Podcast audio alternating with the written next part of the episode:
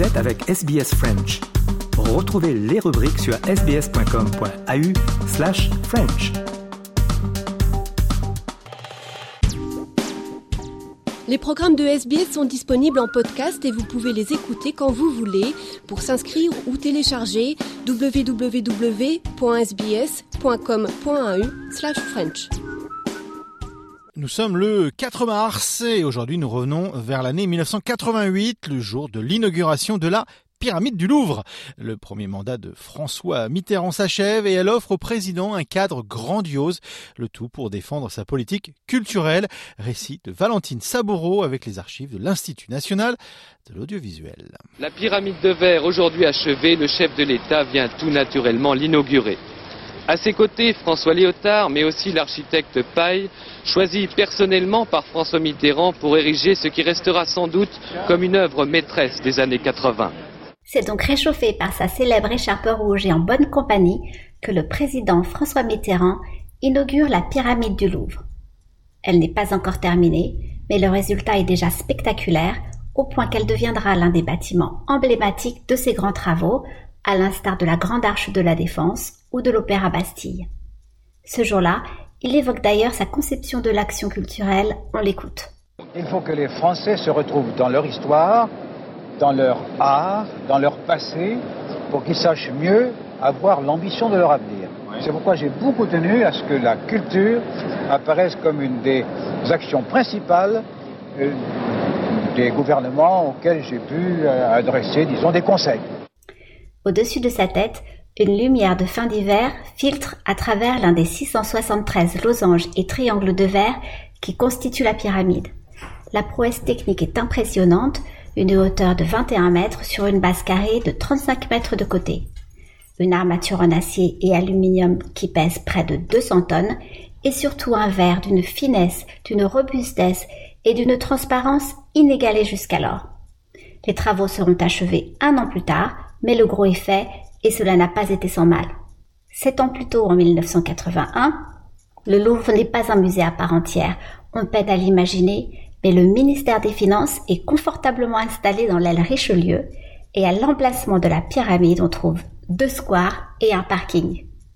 À cette époque, et face à l'augmentation de la fréquentation du musée, il devient pressant d'agrandir et de rénover les lieux.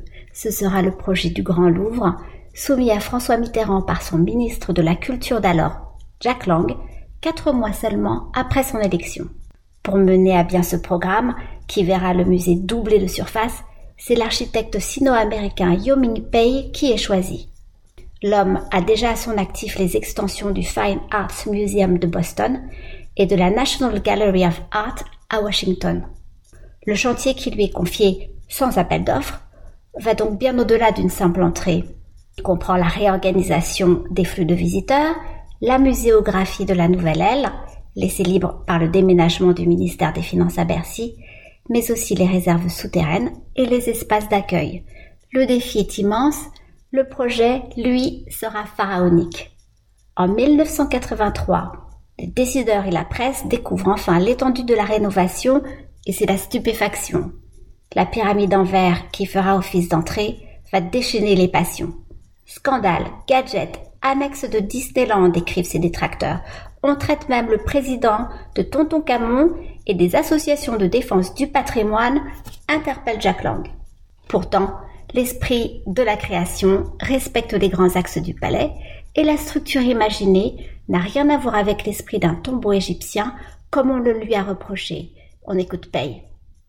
This is a, pyramid of pyramids are made of stone. One is very, very solid and it's made for the dead. This is very transparent and open. It's made for life. Finalement, François Mitterrand convainc les plus réticents et Jacques Chirac, alors maire de Paris, donne son accord après une simulation grandeur nature à l'aide de câbles qui définissent l'emplacement de la pyramide. Jack Lang. L'exploit ici pour la pyramide, ça a d'abord été un exploit euh, dans le dialogue avec l'opinion.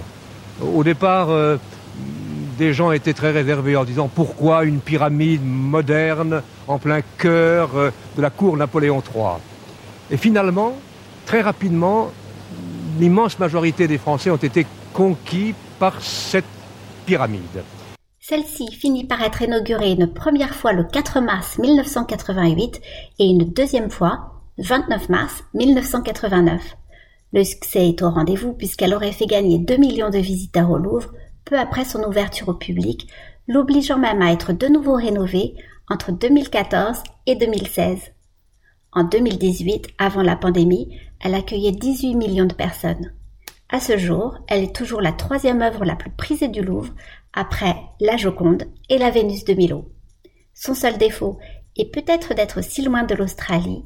Vous pouvez néanmoins admirer ici quelques réalisations co-signées par son architecte Pei, Collins Place à Melbourne ou le Charles Darwin Center à Darwin. SBS French. Mardi, jeudi, samedi et dimanche à 13h ou à tout moment en ligne.